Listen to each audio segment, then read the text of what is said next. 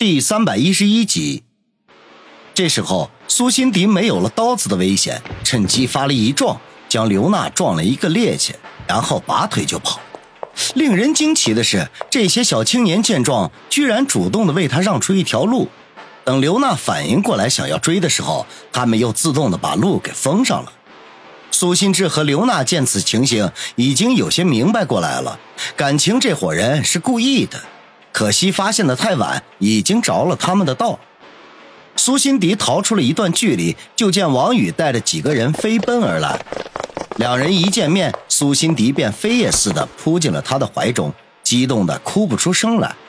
王宇拍了拍他的肩头，说道：“好了，没事了，我们过去看看你哥。”苏辛迪嗯了一声，被王宇拥着返回到那群小青年的面前。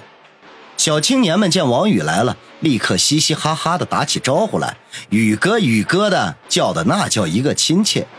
苏新志和刘娜面如死灰，本以为能够逃之夭夭，结果却稀里糊涂的就被王宇给算计了。大张、小张，这个美女交给你们了，暂时押送到一楼的保安室里，等我的安排。”王宇大声的说道。大张和小张从他身后一跃而出，流着口水走向刘娜。刘娜大惊失色，恐惧的叫道：“你们，你们要干什么？”王宇脸色一沉，喝道：“刘娜，你自己做的事情自己应该最清楚，在这里我不想多说。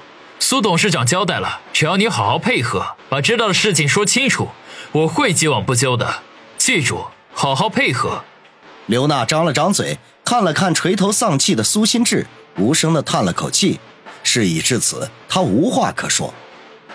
大张和小张喜滋滋地走过去，一左一右架着刘娜离开，心里头别提有多高兴。刚才来的路上，王宇已经说过了，对于他们两人优异的表现，一定会有所表示的。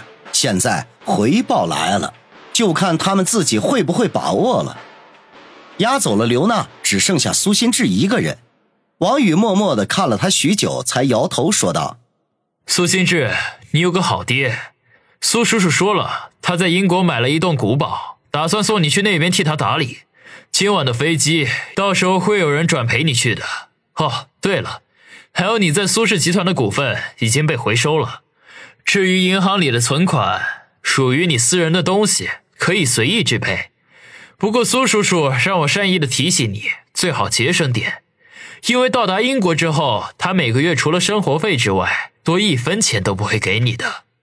苏新志仰头大笑，哈哈哈哈这是发配我是吧？哼，是这个意思。王宇冷冷的说：“苏成的这个决定令他十分的意外。虽然他们是父子关系，可是苏新志却屡屡的想要将他置于死地。按理，就算送他进监狱，吃了枪子儿都不为过。这可是苏成没有那么做，仅仅是将他给发配了。”他对于这个孽子也算是仁至义尽。苏心志笑过之后，整个人忽然变得平静了下来，淡淡的说道：“好，我去英国。”王宇挥挥手，随行的两名黑西服走到苏心志的面前，做了一个请的手势，礼貌的说道：“苏少，请。”苏心志自嘲的一笑：“我还是什么苏少？”成者王侯，败者寇。我不过一阶下囚罢了。黑西服不说话，请的姿势仍旧停在半空中。这时候，苏辛迪忽然说道：“哥，到了现在，你还执迷不悟吗？”苏心志双眼空洞的看向苏心迪，凄然的说：“你懂什么？你曾经失去过挚爱吗？”你体会过挚爱被自己最敬重的人逼死的痛苦吗？你没有过这样的经历，永远都不会明白的。哼，老东西说我被金钱和权力蒙蔽了双眼，他太自大了。我从小生在富豪之家，钱对我来说什么都不是，权力。从小我就被人高高在上的捧着，一口一个少爷的叫着，我可以随意指使身边的任何一个人，让他们做什么就做什么。虽然不像指挥千军万马那样惬意，可是总归是能够满足人的权利欲。这些我从小就拥有，我真的在乎吗？哼，不见得吧。王宇和苏辛迪闻言不禁面面相觑。看样子，之前在会议室里，苏心志承认苏成对他的评价十之八九是出于赌气，而并非真的认同。苏辛迪张了张嘴，无言以对。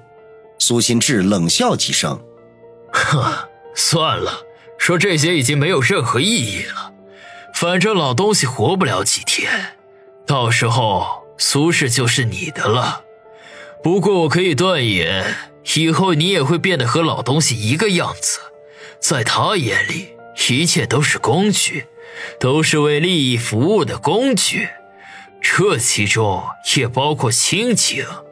你胡说，爸爸不是那样的人。苏辛迪尖声的反驳道。苏心志没有回应，只是不断的冷笑。先送苏少去酒店休息。王宇沉声说道。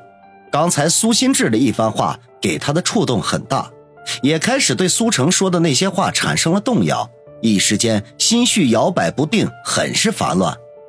苏心志微微扬起下颌，不可一世的迈着方步，随着黑西服慢慢走远。待走到几十米外，他忽然停住脚步，转头大声说道：“小迪，回去告诉老东西，其实我早就知道妍妍的身份，也知道他找上我的目的。”可是我就是喜欢她，我就是爱她，我就是要娶她，我就是要她做我的老婆，我就是要她为我生一个儿子。可是他的一个电话把这一切都毁了，所以我恨他，到死都不会原谅他。说到最后的时候，苏心志已经哽咽起来，他的每一句话，每一个字。都像是一把沉重的大锤，狠狠地敲击在王宇和苏心迪的心坎上。他们能够深深地感觉到苏心志对妍妍那浓浓的爱意，那挥之不去的思念，以及对苏成永远无法消弭的仇恨。苏成走了，其他人也离开了。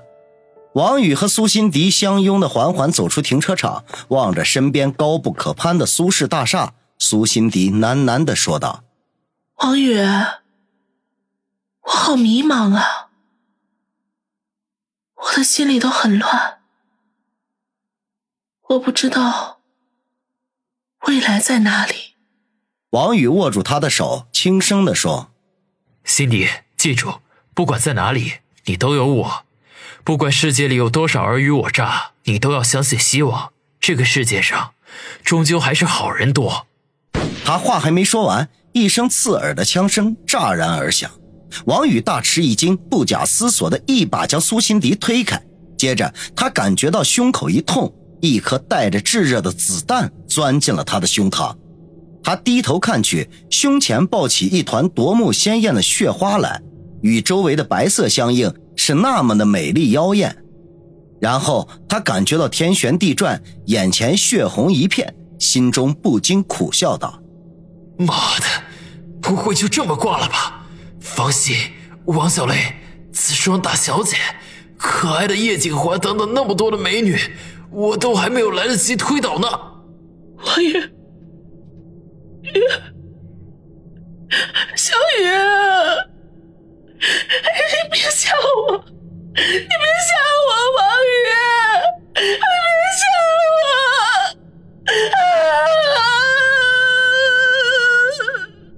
模糊中，他听见了苏辛迪悲痛欲绝的哭声，以及越来越不清晰的杂乱的脚步声。王宇感觉到口干舌燥，胸口像是有一团火在燃烧。他眨巴了一下嘴，努力的想要睁开眼睛找点水喝，可是却发现眼皮重若泰山，怎么都抬不起来。无奈之下，只得拼尽全力从喉咙里发出声音：“水。”这声音如同破掉的铜锣，刺耳低沉，令人汗毛竖立。这是我的声音吗？王宇想着，意识开始模糊起来，但是很快耳边就响起了说话的声音，不过他听不清楚，也无法分辨男女。